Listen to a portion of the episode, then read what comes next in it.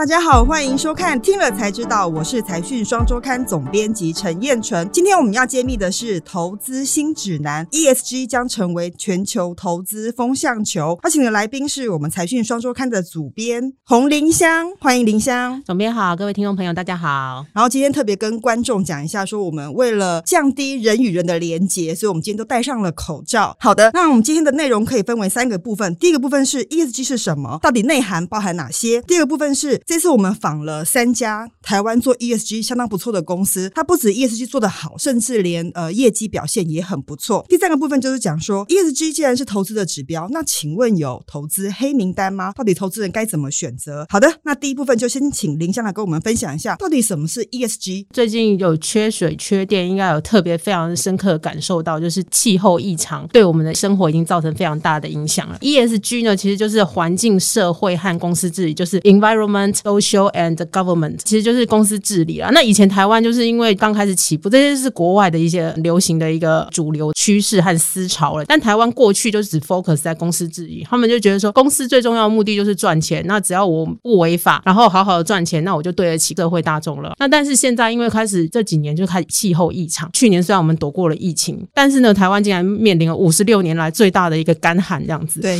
也躲过了台风了，去年对，所以就造成今年缺水。对，然后就。以前的话，就是因为我们台湾水和电都太便宜了，所以大家不会有意识到说是要为环境多做一些什么事情，然后反而会开始就是在那个成本上面斤斤计较，没有去想说就是到底要如何能够降低就是气候变迁极端的这件事情的一个减缓的这样的一个趋势。就是说，整个气候变迁已经冲击到企业的经营啦，这不是说你光是追求数字上的获利就可以解决的，所以你必须在经营上同时考量到环境的变迁，甚至是公司治理，甚至社会性跟这个政府治理的方面都必须要。面面俱到，所以等于是说，企业在符合 ESG 的部分，相较于过去我们在做 CSR 的时候，基本上范围是更大的。因为以前的话，CSR 就变成是企业社会责任，所以就是变成是说，好像我就是对这个社会有贡献就好了这样子。而且它没有一个很标准的一个量化的一个模型出来，它变成是说，就是大家各抒己见。有些公司他们就会写说，我创造了多少就业机会。可其实对于投资人或者是对于其他人，更关注的是说，你的公司流动率有多大，或者是说，呃，有些人他们都会。说哦，我的公司里面就是呃董事会经营很健全，但他完全忘了说他的员工有一半以上是女性，但他的董事会里面全都是男性，都没有人注意到这些事情，这样子，所以说这些事情都是开始慢慢被要求，就是公司经营的内涵会比表面更重要了。我觉得这是进一步来看这个数字背后的真相。对，然后而且这件事情是从上而下，从外而内的一个影响，因为其实这些都是从外资法人，他们就是有比较欧美那边有比较先进的一些那种公司治理，还有就是。对于这个整个全球趋势永续的一个关怀，所以他们开始会把这些事情带进来台湾。以前的话，可能只是讲一些管理学啊，或者是从一些企业上面来去讲这些，好像都不痛不痒。但现在如果是投资机构，他用钱告诉你说，你要是不好好的按照这个规则来做的话，我们这边都在减碳，你们那边狂排碳，如果还继续的话，我就不投资你，我就撤资，才真的会怕这样子。没错，所以这就是说，这个是资金的流动影响到整个股东的权益嘛？就是说，当这些大的投资法人越来越重视 ESG 的时候，等于是企业经营必须符合这样的方向，否则它就不会受到青睐，所以资金就会从公司撤走。这就是为什么我们要讨论 ESG，认为它是一个投资新地图的概念。就是如果你的公司没有做好 ESG，可能一些大的外资法人就会从你的股票里面撤开，他会觉得做的不够好，对这个环境不够友善之类的。基本上你做好 ESG，它就是一个新的投资地图的概念，告诉所有投资人，以后如果你要有好的投资标的，你必须符合哪一些条件？这些大型的。投资法人已经告诉你了，ESG 是一个重要的指标。对，因为其实就是像元大投信董事长刘宗生，他我觉得他讲的非常的直接，他就说以前我们投资就是看基本面，你还要看它未来。那未来是什么？就是永续面。所以 ESG 其实就是所谓的永续投资。如果说就 ESG 做得好，那这个公司它能够持续因应气候风险，或是因应各种环境变化都能够有设想得到的话，其实这家公司它就是有长期投资的一个价值。了解。这次其实我们访了三家公司，它就是把这些听起来高大上的这个想法。真的是落地在执行，可以先谈一下说，我们现在迈入第二个部分，就是这次我们访了三个案例，包括中钢、台塑以及另外一家是中信金 这三家公司。那这三家公司过去都会被认为，哎，市场上有些疑虑的公司。那他们怎么样透过符合 ESG 的条件，重新赢得法人的青睐呢？中钢和台塑大家应该可以理解，就是他们是制造业，而且就是不只是台湾这家，在全世界非常知名的那种制造业，而且他们就是钢和石化排碳量的大户，这样子。过去会觉得它是高污染产业啦。对，因为他们以前公司自营可能也不是很好，呃，像中钢，它就是大部分都是政府，就是国人持有，然后还有政府持股这样，虽然其实大可不用鸟外资机构，或者是台塑，台塑它也是家族企业，对对，也非常高，他们也都其实都比较少会去跟国际法人沟通这样子。台湾其实真正所谓的外资成分股，大概只有台积电，它就一直在做这件事情这样子。但我想提醒各位观众以及林香，就是说，即便是像中钢这样属于国营企业，或者像台塑集团这样子属于交叉持股很高，他们都投入 ESG，不是说你外资有没有投，你就要要不要做，这是两回事。我觉得是人类共同责任，是企业的共同责任啦。对，所以就是我们有观察到，他们最近他开始有比较更投入，而且更内化到他们的营运绩效里面去。他们把这个件事情当成他们营运绩效的一件事。你像过去台塑，他一直都有在做社区关怀，他都有在做节能减碳，但是呢，可能没有去回应碳揭露的专案这个要求，他也没有去回应联合国 UNPRI 对他们的一些要求。这样，但是呢，大概从三年前二零一七年开始，他们就有长足的进步。那表示说，他们有开始针对这件事情开始做很多很多的改变。这样，对对，这次林香其实有去访台塑集团嘛，王文朝王董事长，对他其实就有讲到说，整个台塑集团在总裁王文渊的带领下，整个都往 ESG 的方向走，是很明确的。但就我所知，因为我之前跑过台塑集团，可以稍微分享一下，说其实过去台塑集团对于降低成本、节能减碳这件事情，他们其实一直被这个市场上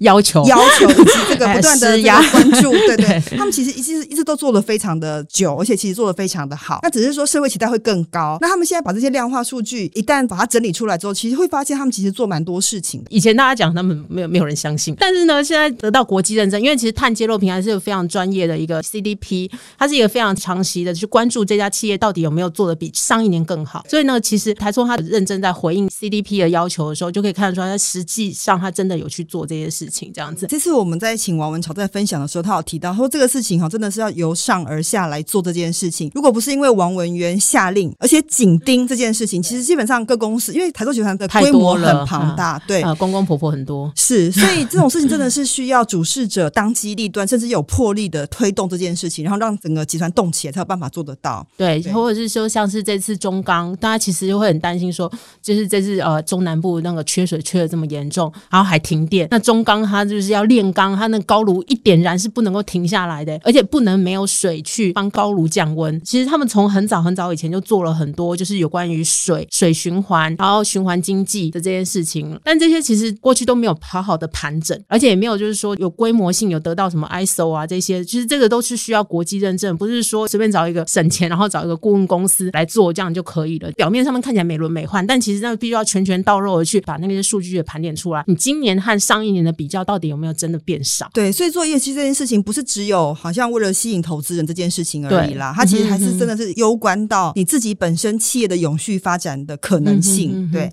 好，另外一个是个中信金，对，中信金的话很特别，因为其实金融业其实本来就比较积极在去做 IR，就是所谓的投资人关系管理这样子，尤其是有寿险的公司，所以就大家都知道，就国泰金就一直很努力在做这件事情，然后富邦金还有玉山金，他们都很认真在做 ESG 这样，因为他们知道说在跟国际法人在接触的时候，他们早就知道这件事情很重要。那中信金呢这几年特别的显著，就是他们不但就是遵守了很多，就是像刚刚提到的赤道原则，还有那种碳排的一个那个盘点，他们最近还加入了一个就是碳会计，他们不止不放款给高碳排的公司，如果说它是个绿能的公司，那他们放款给他，maybe 他未来可是可以变成他的资产，就是他们重新去思考那个资产和负债的关系。但是他们会有这么大改变呢？我相信也是因为曾经有被法人盯上过，像他们其实他们自己旗下有一个子公司叫台湾彩券，ESG 有几个就是重点不能够投资的产业，其实博弈就是一个很重要的一个黑名单，这样子就不能够投资。如果你投资的话，那法人就给你一个小叉叉这样子。哦，所以外资认为中信因为有有台湾彩券，台湾彩券，所以把它列入黑名单。也没有，他们就是就给他的评分好像比较低，ESG 会变成一个很重要的一个指标。对对对，中信真的是由上而下的在做一个变革，就是包括他缩减他董事会规模，他现在目前是独董过半，这样的话其实他是希望能够做一个更单纯的董事自己，不要只是让大家觉得说这是个家族企业而已。这样了解，对所以事实上真的是从内到外，从上到下都要做非常多的努力了哈。好，听完这三个精彩的案例之后，基本上接下来我们要进入的就是有关于投资白名单跟投资黑名单的事情。这个部分应该是投资人最关心的事情。那这之前我要先分享几个数字哈。二零二零年 ESG 相关股债基金是四十兆美元左右，那瑞银推估呢，二零三六年前会达到一百五十兆美金，所以这代表这个资金是一个非常大部位的资金，它又往市场这边靠拢。如果你的公司想要被投资，或者投资人要看在选择投资标的的时候，这些外资动向就变得非常重要，这是一个非常重要的参考指标。但我回来就想要问林香说，所以请问，既然这些外资有这些投资标的，那他们一定有白名单，也有黑名单嘛？那白名单我们大家比较可以理解，因为您刚刚解释了很多，就是 ESG 做得好，我们就可能会列入白名单。那什么是黑名单呢？那他们绩效好吗？还是不好？还是其实也不错呢？其实就是有一个 ETF，大家可以去那个叫邪恶基金，就是 邪恶基金，对对，就其实这个大家关注很久，就是当然就是说资金它会往 ESG 挪动嘛，大幅的挪动，就变成是说以后 ESG 做得好，不是只是加分题，而是你的基本题了。你说业务做得好，你 ESG 也要好，而且这是必要的。但是呢，这变成是一个除了道德之外，因为我们刚刚都在讲大道理嘛，那 那接下来就是讲说，哎，其实邪恶这件事情原罪，所谓的色情啊、赌博啊，然后烟酒啊，然后那个军火啊这些的，这些都属于你刚刚讲的黑名单吗？对对对对对，邪恶产业，对它就是邪恶产业里面这样子，其实被归类为邪恶产业，不是真的它邪恶啦，就说在投资名单里面，他们被认为是比较不是那么正向的。对，像譬如说军火，其实后来才知道，就是说，如果你是做那种譬如说飞机的那种，那还可以。但是呢，有一些就是说做的是武器，而且会对人发射的攻击性武器，对那种就不行。其实我们这次有做一个小小的调查，然后我们有跟台北大学那个请教这样子，然后就是有发现说，其实外资他们除了就是白名单之外，他们还有一个黑名单，而黑名单最高的就是刚刚我们提到蛮多，就是博弈、色情和军火。哦，那我就很好奇了，那请问这些邪恶产业的绩效怎么样呢？相较于 ESG 投资绩效比起来怎么看？其实还不错。还不错，但是呢，因为我目前 ESG 基金很多是从去年才开始出现的，虽然以前就有一些，但是它其实在筛选方法上面可能不够严谨。一直到去年有一个比较确定的一个量化的基础之后呢，大家再依照那个基础，然后来重新筛选编制那个指标，然后再变成 ETF。所以呢，其实大部分的 ESG 基金只有一年期的绩效这样子。如果说我们只比一年的这个绩效的话呢，其实那个 ESG 基金其实还是比较高啦。但如果就永续力道来说，到底应该要因为邪恶。的产业虽然获利不错，但如果站在 ESG 的角度上来看，是不是应该还是永续性还是 ESG 比较好啊？当然啊，而且就是其实我觉得邪恶产业他们也在转型，像我们之前有写到那个菲利普莫利斯特，他们其实有 IQOS，就是所谓的电子烟，最近还是很热。对，虽然肺炎对，但是大家还是 还是看到蛮多人在在那个抽电子烟的，他们其实就是也是一个大转型。了解，基本上我们不鼓励大家抽烟啦，所以这个议题我们就 就就到此为止，今天带过。但我们鼓励各个产业做一些转型的事情啊，就是不仅是对公司经营好，对投资人也好，对环境也好，这种双赢共荣才是我们最想要的这样子。应该是这样子了哈，对，所以也提醒各位投资人说，希望用资金来支持 ESG 公司，或许他们做一些改变。我觉得大家要共同来面对这样子的事情，地球可以永续经营，大家才可以共荣，然后投资人才可以从中赚到钱。这件事情对台湾是或是全球都是非常非常重要的事情。那这个以后也会变成一个投资的新指标，一个新地图了。这也是为什么我们这次要呃做一个封面来讨论 ESG 这么重要的议题，就是希望各位投资人可以关心这样子的话题，作为你的投资的参考跟依据。尤其是现在这几个礼拜，就是股市震荡非常的大。那其实我们有发现说，其实如果是 ESG 好的公司的话，相对就是抗震又耐跌。对，最近的环境真的让我们重新做很多的醒思，所以也更显得 ESG 非常重要。今天非常谢谢林香的分享，非常感谢大家收听今天的节目。YouTube 的观众请记得按赞、订阅、加分享。如果你是听 Podcast 的话，请给我们订阅以及五颗星，也可以留言哦。听了才知道，我们下次再见，拜拜，拜拜。